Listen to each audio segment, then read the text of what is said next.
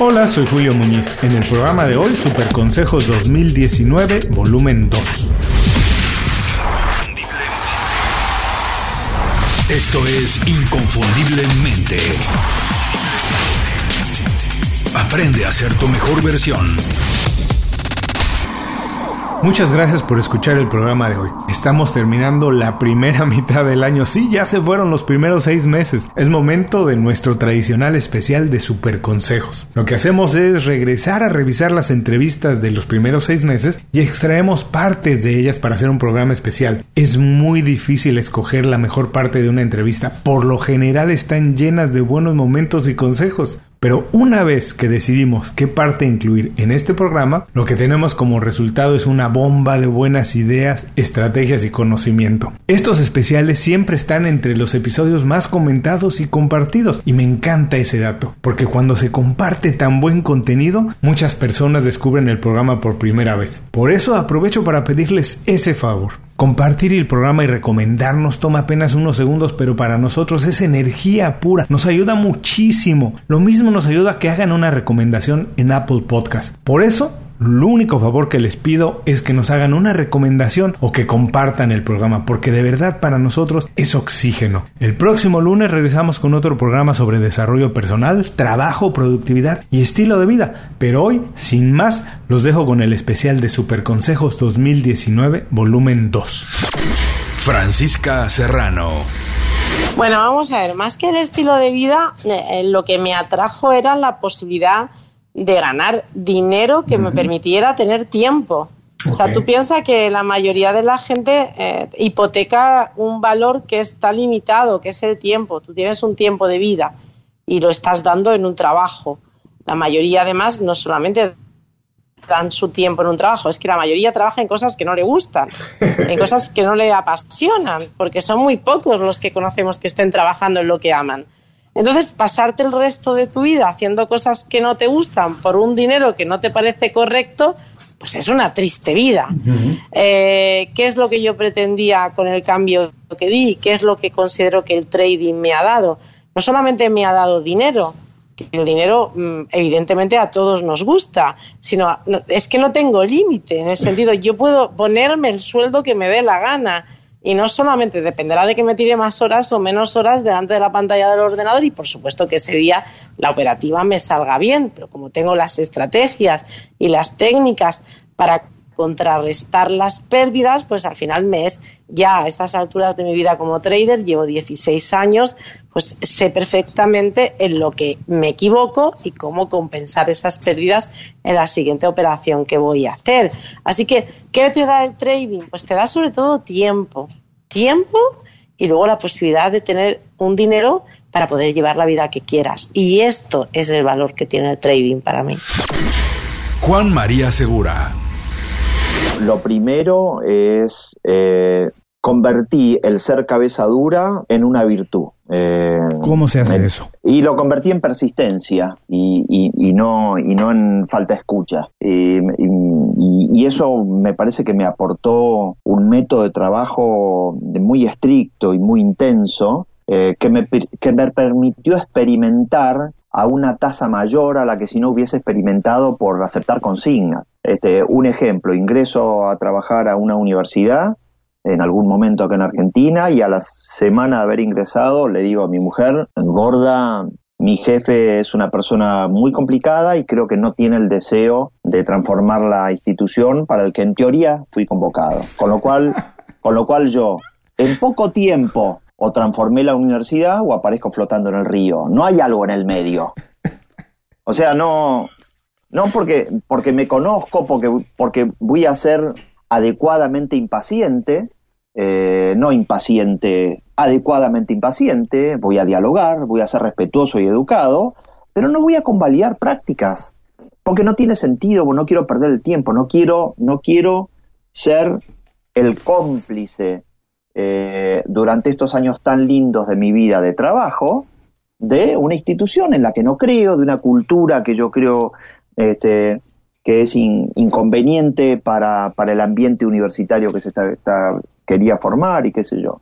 Y al año y medio aparecí flotando en el río y me despidieron. Y en buena hora, porque si no, Julio, hoy podría estar trabajando en esa universidad y no hubiese escrito los cinco libros que escribí, que son posteriores a esa etapa. Entonces, de vuelta, tener un sistema de trabajo intenso y estricto, hacer mucho planeamiento y estar impulsado por un deseo muy fuerte de transformación y de producir un impacto y no por un jefe es el que finalmente me lleva a hacer muchas cosas.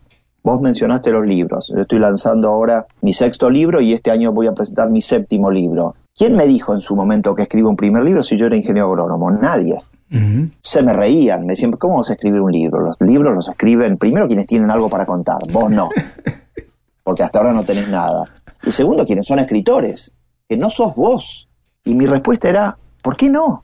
¿Y por qué no? Y me organicé y escribí un libro y dije, ah, es esto. Bueno, vamos, escribamos más y escribo uno por año. Y no, no sé si el libro, los libros lo leen o no, si le cambian la conciencia a uno, si habilitan procesos de transformación educativo, de innovación, como yo intento que lo hagan. Pero la práctica ya se institucionalizó en mí y quedó incorporada como un muy buen hábito, un muy buen hábito, porque me organiza conceptos, porque me compromete con ideas, porque me permite sintetizar, porque le da un balance y una estructura a las cosas que yo digo y que hago y después cómo las cuento y a quiénes se las cuento. Eso finalmente, si yo no hubiese tenido un método de trabajo muy intenso y si no hubiese convertido a el ser cabeza dura en ser persistente, no lo hubiese creado y lo hice solamente en cinco o seis años. Merche Pasamontes a ver, yo creo que, que hay que como eh, equilibrar y repartir un poco las cosas, ¿no? O sea, está bien tener una presencia online y estar ahí unos ratos porque entretiene y tienes y también generas conexiones con personas interesantes, ¿no? Pero luego no te has de olvidar de, de estar con personas en el mundo real, de carne y hueso, delante tuyo, conectar también con ellas y si realmente no tienes ninguna urgencia, ostras, durante ese rato deja el móvil en un lado si estás hablando con un amigo allí, estás compartiendo algo interesante, ¿para qué tengo que estar mirando el móvil? Otra cosa es que recordemos algo, entonces yo busque algo en el móvil y se lo enseñe, pero entonces lo estoy usando para compartir algo con la persona, pero no ponerme a mitad de una conversación a, mirar el móvil con otra conversación, porque esto al final no estoy hablando ni con uno ni con otro. Dedicarse también un tiempo pues a, a estar con uno mismo, algún rato en el que, a ver, yo siempre hablo del mindfulness, Puede ser mindfulness o puede ser eh, otra actividad. Si la persona no quiere meditar, pues que no medite, pero que esté un rato como un poco a solas consigo mismo para y sin demasiados estímulos externos, pues dando un paseo cerca del mar o en un bosque o practicando un poco de meditación, algo que, que permita como que esa voz interior también aparezca y te diga qué es lo que quieres. Porque si todo el tiempo estoy entretenido, entreteniendo el cerebro, nuestro cerebro es muy goloso y le encanta estar entretenido. Pero mm. entonces no, no, nos, no nos cuenta un poco lo que... Eso, no, no vas a descubrir tu vocación si estás todo el rato haciendo cosas, porque es que no, no le das tiempo a tu, a, tu, a tu cabeza que te diga, ay, que por aquí vamos bien, ¿no? Porque estás todo el rato ocupado. Albert Riva. Bueno, yo te diría que aquí has tocado otro tema que también es bastante. A mí lo que, esto de las de las publicidades de Facebook y de LinkedIn y todo, a veces me vuelve loco, ¿sabes? Porque me salen coach por todas partes y yo no soy coach, ¿sabes? No sé por qué me identifican como coach o cosa de estas. ¿Por qué te lo digo? Porque sí que es cierto que ahora que en este proceso que tú dices ahora de autoconocimiento y tal, es un proceso de trabajo personal, ¿vale? Entonces, toda la vida, toda la vida, la gente que ha tenido esa dificultad, más o menos, han habido los especialistas que son los psicólogos. Y una vez tenía una pareja que a, los tres días de salir me dice, ah, a ver, te quiero decir una cosa. Digo, dime, cariño, es que voy al psicólogo. Digo, ¿y? ¿Verdad que si me duele la pierna voy al, al, de esto y no pasa nada? Pues, ¿qué pasa si voy al psicólogo? ¿Vale? O sea, bueno, el psicólogo hasta ahora era una figura de una persona que ayudaba a esclarecer esos trabajos, pero no tiene que ser patología ni mucho menos, ¿no? Con lo cual hay una vía de especialistas. ¿Qué pasa? Que esto ha trascendido y ahora te sale un coach hasta por las orejas y si no te salen abundancia, reiki, te salen 30.000 cosas que te dicen que esto es fácil, el trabajo es, es, fácil y parece ser que todo el mundo te puede ayudar, ¿no? Entonces, yo no digo que los coaches no puedan llegar a servir, evidentemente, pero tiene que haber alguien con rigor, con experiencia que te ayude a hacer ese trabajo, ¿no? Eso por un lado, cuando hablamos de proceso de desarrollo personal, que te puedan llegar a hacer. Y a veces otra cosa que digo yo, y es más si hablamos de emprendedores o de emprendimiento, es otra vía que es donde yo a veces me defino más, es en proceso de mentoría que van asociadas, donde la experiencia tiene un papel muy importante, ¿no? Es decir, yo puedo ayudar a emprendedores, evidentemente lo hago porque he sido emprendedor y tengo experiencia, tengo conocimiento, pero siempre hablamos de un desarrollo personal, ¿vale? No hablamos de un proceso individual. La gente, si no es capaz de hacerlo, tiene que buscar ayuda, pero después te diré, aunque tú sepas hacerlo, tienes que buscar ayuda igual. Porque a lo mejor te piensas que eres George Clooney y, eres Daniel DeVito, ¿sabes? Claro, aquí te tiene que poner los pies al suelo. Entonces yo te diría, uno, haz ese trabajo individual, haz ese trabajo exhaustivo y luego busca especialistas. Y no tengas miedo de si es un psicólogo, hay, hay psicólogos de empresa, hay mil entornos, ¿no? Busca especialistas que te ayuden a hacerlo. Entonces yo tuve la suerte de que mi educación de los hermanos maristas que había toda la vida, la educación religiosa, ahí nos enseñaban siempre el tema de trabajo individual, habíamos trabajado, más o menos en mi vida me ha sido relativamente viable hacerlo, he leído mucho, me he documentado mucho y esas dudas que me quedaban yo les he suplantado pues con, con reuniones, con empresas, con gente para encontrar ese hueco. ¿no? Es decir, si tienes que buscarlo, confróntate con tu entorno y busca de descubrirlo. Hay gente que dice que es muy difícil hacerlo, ¿no? Digo, evidentemente, pero entonces les digo, ¿verdad que no hacerlo es mucho más caro? ¿Verdad que no hacer los peajes mucho más caro? Pues espabila y decide lo que tengas que hacer, ¿no? Jocelyn Quintero. Pensar que lo que tengo ahorita me define, sea poco o sea mucho. Si yo me defino por lo que tengo, estoy en el camino equivocado, porque voy a pensar que para hacer más tengo que tener más. Y me voy a llevar hacer cosas que a lo mejor ni siquiera quiero o que no resuenan conmigo o que inclusive hasta éticamente no son convenientes, pero digo, bueno, total, es que yo si yo soy más, cuando yo sea rico, esa es una frase muy típica de la gente, la gente quiere hacer cosas y dice, bueno, pero cuando yo sea rico, ajá, ¿y qué tal y si ya eres rico hoy? Entonces, ahí es cuando empezamos a ver, decimos, ups, imagínate, bueno, pero es que si yo, si yo soy rico, entonces eh, yo debería tener, por ejemplo, una mansión bueno, la pregunta es, ¿realmente tú quieres una mansión o eso es algo que se lo vistes al otro? Entonces es empezar a escucharnos un poco más, como el ser rico que ya somos y que los recursos que tenemos en este momento están sirviendo de forma perfecta y exacta para el trabajo que tengo que hacer hoy. Si no me resisto a eso y avanzo con ese nivel de confianza, va a llegar más, va a llegar menos, pero va a llegar lo que es. Y vamos a dejar de vivir pensando que yo formo parte del bando de los pobres. Claudia Hernández Ogesto. Mira que me encuentro con una juventudes poco informadas, poco leídas. Eh, a mí me cuesta a veces trabajo dar clases porque no hay ningún referente cultural. Eh, yo ahorita dije Gutiérrez Vivó, dije Chepina Peralta, Fernando Marcos, y si ellos no los conocen, me tengo que regresar y explicarles quiénes eran y que los escuchen pero no hay referentes, estoy hablando de 30 años, ¿no? Pero, pero no hay referentes quizá más cercanos. Eh, ¿Quién fue el presidente de México antes de Salinas de Gortari? Que para nosotros es una historia reciente, creo, y es parte de nuestra historia, ¿no? Entonces de repente como que ahí me, me he topado con eso si tú les dices, ¿ya vieron El Padrino? De las tres películas, ¿cuál fue la que más les gustó?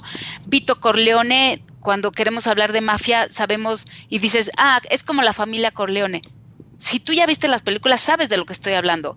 Pero si tú en tu vida sabes que hay una película que se llama El Padrino y que la, la historia de la familia de Corleone, pues entonces dices, ¿de qué me está hablando?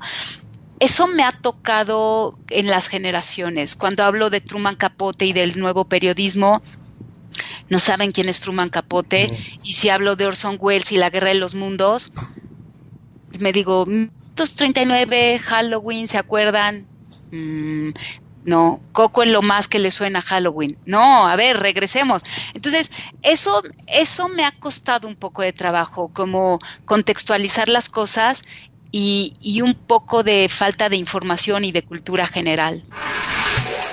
Visita inconfundiblemente.com. Descarga nuestras herramientas y aprende a ser tu mejor versión. Diego Ledesma. Bueno, eh, creo que el, mayor secreto de, tener una vida y, de poder vivir de ella es precisamente tener contacto. Eh, porque si no, eh, es imposible ser bueno en algo y que nadie nos conozca, ¿no? De hecho, muchos de mis, las oportunidades más grandes que tengo y que he tenido fueron de contactos de otros contactos. Todos estamos interconectados y Creo que una de las primeras eh, de las cosas, ya hablando un poco más de, herramientas y yendo lo técnico, creo que hoy las redes sociales nos aportan un, gran eh, un gran vehículo para lograr esto, ¿no? Eh, yo en mis consultorías siempre digo que las redes sociales son redes conversacionales. Si no hay conversación, si no hay interacción y demás, eso después termina perdiéndose. Y para poder lograr buenos contactos, eh, creo que lo, más eh, importante e interesante es, de alguna manera, tratar de interesarse también por el otro, por lo que el otro necesita. No solamente decirle lo que nosotros tenemos, sino preguntarle qué es lo que necesita o indagar en qué es lo que necesita. Eh, yendo al mundo de, los negocios, ¿no? creo que a veces se diseñan productos y servicios basados en ninguna necesidad, pero que son hermosos, pero que nadie los necesita. Entonces terminan siendo muy lindos y podemos hablar de acá de un montón de cosas, ¿no? de dispositivos hasta de cosas que, que, fueron muy buenas, pero que nadie necesitaba. Entonces, primero para encontrar una buena red de contacto y hacer contactos es en buscar un buen problema. Y creo que no es muy mm. difícil. Hoy tenemos, hay problemas por todos lados. Eh, problemas desde el punto de vista de necesidades, ¿no? Entonces, empezar a detectar eso eh, y empezar a detectar qué problema hay y cómo podemos em, empezar a diseñar una solución que se va a transformar en un producto o en un servicio para suplir ese problema y entender también a quién se lo estamos ofreciendo. Eso es el famoso nicho o público objetivo. Pero para generar una red de contacto es empezar a interesarse eh, en, el otro, no solamente en lo que yo te puedo ofrecer, sino en lo que el otro necesita. Y a partir de ahí empezar a aplicar, como vos mencionabas, uno de los modelos que yo aplico en consultorías, que son las 13, conversa, eh, contacta, conversa, convierte, que tiene que ver con esto, con conectar, eh, la conexión es lo primero, sin hablar de la digital, lo hablemos de cuando éramos analógicos, no hace mucho tiempo, pero cuando no había redes sociales y no era, y éramos analógicos, el conectar tiene que ver con hasta quizás en un metro, en un subte o en algún transporte, la mirada. La mirada es importantísima. Eh, la mirada conecta y la mirada ya dice mucho.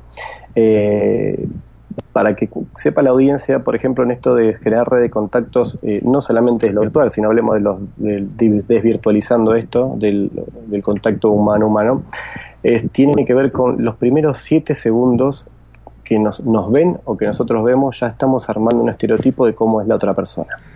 Y esto es, esto es interesantísimo, porque um, en, en, un, en una reunión de negocios, por ejemplo, eh, si nuestro cliente todavía no nos conoce estamos por ofrecer solo una oferta, ofrecer un producto un servicio, etcétera, ya los primeros siete segundos en que nos miró, ya de alguna manera hizo una construcción de qué manera y de quiénes somos y de cómo somos. Y eso le va a terminar brindando a él un modelo mental y un estereotipo, y lo va a predisponer abierto a la conversación o por ahí cerrado a la conversación. Entonces, la mirada primero es importantísima, la mirada conecta. Eh, segundo, tener en cuenta de que esa mirada cuando conecta, bueno, la conexión es el primer gran paso y esto sin hablar del, mundo de los negocios eh, eh, y etcétera, hablemos de las relaciones personales, o sea, eh, amistades eh, con amigos o inclusive parejas, la, la, conexión no lo es todo. Después hay que conversarlo, hay, que, hay que abordarlo y hay que conversar. Y acá, eh, Julio, tenemos para hablar 10 programas de qué es conversar, qué es comunicarnos, cómo, cómo yo transmito un mensaje para que el otro lo interprete de la manera que yo quiero y hasta yo poder transmitirlo de la mejor manera y el otro cuando lo recibe lo procesa internamente y que pueda llegar a, entender lo que yo quise decir. La conversación es totalmente, eh, es un mundo desafiante y es muy interesante porque hoy en día, inclusive con tanta distracción que hay, con tanto poco tiempo que tenemos para impactar o para conectar, tenemos que dosificarla y optimizarla, eh, te diría que en gran manera.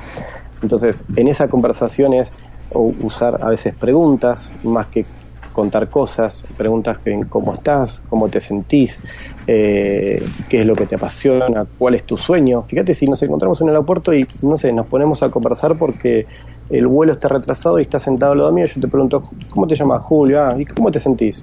Y ya conectás con la emoción. Y mm. empezamos a conversar, digo, Julio, qué bueno, sos de Miami, tenés una pareja, buenísimo. Julio, ¿cuál es tu sueño? Y ya, ya está, ya con esas dos preguntas tengo un montón de información para entender de cuál es tu mundo, en qué mundo vivís, en qué mundo interpretás y qué mundo te construís, para finalmente convertir. Convertir en lo que quieras, o sea, convertir en concretar un negocio, convertir en generar una relación, convertir, le podemos llamar hasta, eh, no sé, eh, construir un nuevo vínculo con algún amigo, con algún pariente, algún familiar, etcétera. La conversión tiene que ver con muchas cosas, no solamente tiene que ver con convertir desde el punto de vista de generar una transacción económica, tiene que ver con convertir en lo que yo quiera. Entonces, para generar o para tener uno de los consejos o sugerencias o menciones para tener una buena red de contacto tiene que ver con esto, ¿no? Conectar. ¿Y con quiénes voy a conectar y de qué manera voy a conectar? Una vez que conecté, bueno, ¿de qué voy a conversar? ¿Cómo voy a desarrollar esa conversación? Me ha tocado acompañar a ejecutivos que tenían que tener una conversación con personas de su equipo a las que tenían que despedir o conversaciones con gente de su equipo a los que tenían que contratar. Entonces, eran situaciones difíciles. Le digo, bueno, diseñemos esa conversación. Mm diseñarla, porque tiene que tener un, principio, un nudo y un desenlace, hablando de cuestiones semánticas, porque tenemos que llegar a un punto. Entonces, de esa manera, ya cuando la diseñamos y sabemos de qué vamos a conversar o cómo vamos a conversar, nos empoderamos y tenemos herramientas para llegar al objetivo, que va a ser el convertir despedir a una persona, contratar a una persona, etcétera. Entonces, Fíjate que de alguna manera este modelo aplica eh, no solamente al mundo de los negocios, que aplica y, fluye muy bien, sino también al mundo de la, vida en general, ¿no? en, estos tres procesos. Entonces, para lograr una buena red de contactos o, optimizar estos contactos, estos son tres puntos básicos muy buenos. Y el gran desafío, Julio, permíteme decirte que no es solamente generar una buena red de contactos, el gran desafío es mantenerla. Y eso de y mantener la red de contactos ya tiene que ver con nuestros valores y nuestros principios, porque seguramente quienes eh, son parte de nuestro entorno laboral, profesional, personal, sentimental, comparten valores como los nuestros, por eso son parte de nuestro entorno. Eh, cuando nosotros cambiamos, nuestro entorno cambia. Quizás eh, mis conversaciones o mis amistades de hace 20 años no son las mismas de ahora, pero porque yo cambié, no porque ellos hayan hecho algo mal, porque ya no me interesa seguir conversando de esos temas y hoy me interesa conversar otros temas. Entonces, fíjate cómo todo el hilo de la conversación nos termina llevando a esto, ¿no? A mirarnos siempre a nosotros adentro, no en forma esto, pero digo, a mirar internamente de quiénes somos y con quiénes queremos estar. Entonces, de alguna manera eso se va irradiando y se va transmitiendo y, y conectando. Sonia Cervantes. Yo, ese concepto de paz con el que estoy de acuerdo, en, en, mi caso particular, yo me decanto más por la, por la coherencia, por la coherencia personal. Piensa que uno de los mm, de las mayores fuentes de malestar emocional es ser incoherente. ¿Qué quiero decir con esto? Que creo que lo que más asemeja a la felicidad es mm, sentir, pensar y hacer las cosas en la misma dirección. Es decir, sentir realmente lo que estás haciendo, hacer realmente lo que estás sintiendo, pensar realmente lo que sientes y sentir realmente lo que piensas. Esta coherencia, esta paz interior y esta sensación de que estás en sintonía contigo mismo y sobre todo siguiendo siempre una premisa, porque yo siempre digo que tendríamos que sentirnos libres en la vida para hacer absolutamente todo lo que quisiéramos, en todo momento, pero se tendrían que dar dos condiciones. Sí, siempre y cuando aquello que yo quiero hacer no me perjudica a mí ni va a perjudicar a otra persona. Entonces yo creo que esa, esa, esa sintonía ¿no? de vivir en coherencia con mis propios pensamientos y mis emociones e intentar ni perjudicarme ni perjudicar a los demás, ¡buah! Yo creo que eso es el nirvana o lo que más se le acerca, al menos en este plano terrenal, porque yo no soy creyente, no sé qué va a venir luego. Entonces toco mucho con los pies en la tierra y esto sería lo que más se acerca a este concepto de paz interior, ¿no? Es, es un poco irte a dormir tranquilo, eh, irse a dormir con la conciencia tranquila es lo que más se asemeja al bienestar emocional. Francesc Asens. Bueno, yo creo que en la vida, cuando tú, tú, consigues un trabajo, para mí lo más importante no es la empresa, ni el producto, ni lo que factura. No, lo importante para mí es el jefe que tú vas a tener. ¿eh? Si estás a nivel bajo, nivel alto, pues tendrás un jefe, porque del jefe es del quien vas a aprender. Y por lo tanto yo siempre, siempre recomiendo que cuando vayas a buscar un trabajo, sobre todo preguntes quién va a ser tu jefe, de quién vas a depender. Y tener la suerte de tener un buen jefe, que no todo el mundo tiene esta suerte, puedes aprender muchas cosas de esta persona. Y yo es lo que tuve la suerte, pues cuando me acuerdo cuando trabajaba en la multinacional, sobre todo con los japoneses. Aprendí mucho, yo aprendí muchas mm. cosas de los japoneses, de la vida cuando estuve en Japón, pues bueno, pues eh, eran gente, pues, um, gente muy honesta, gente constante, muy trabajadora, gente muy respetuosa. Y tuve algunos jefes, porque tuve varios, la verdad que, que me enseñaron muchas, muchas cosas.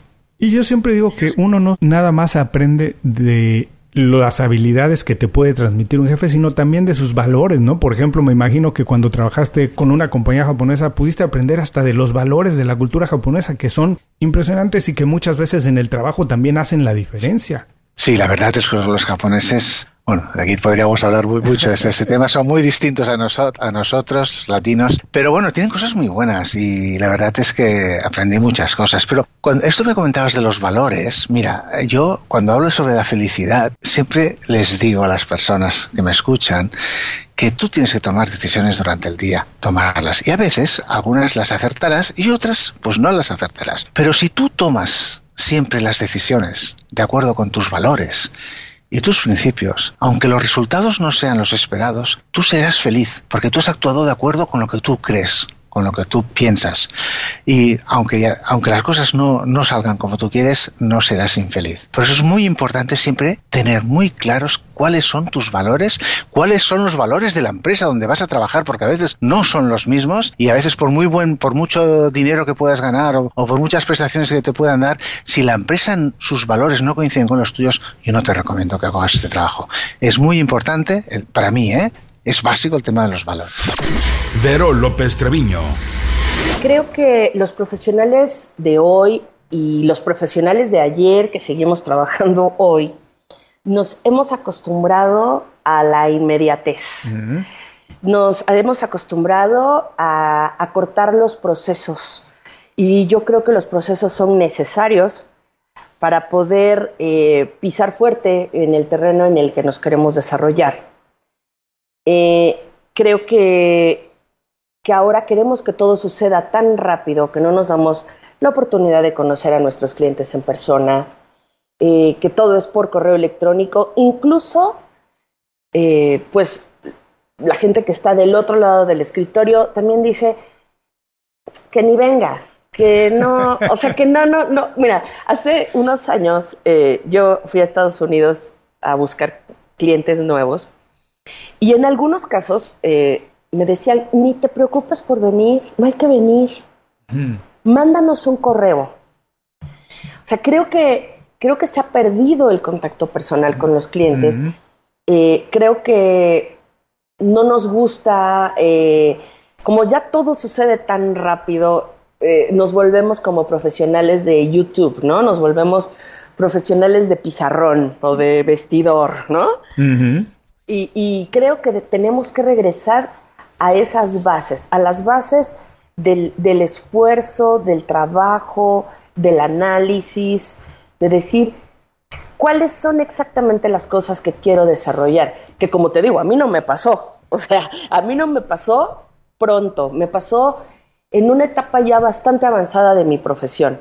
Pero eh, cuando uno detecta eh, exactamente en qué se quiere enfocar, creo que el desarrollo puede ser mucho mayor. ¿Qué necesito para hacer esto que quiero hacer? Porque de pronto parecería que queremos hacer tantas cosas al mismo tiempo, me sucede. Me busca gente que me dice, yo quiero ser actor de doblaje, pero también quiero ser locutor, pero también quiero ser este cronista deportivo. Y yo digo, sí, o sea, sí se puede todo. Nada más hay que escoger una cosa, ¿no?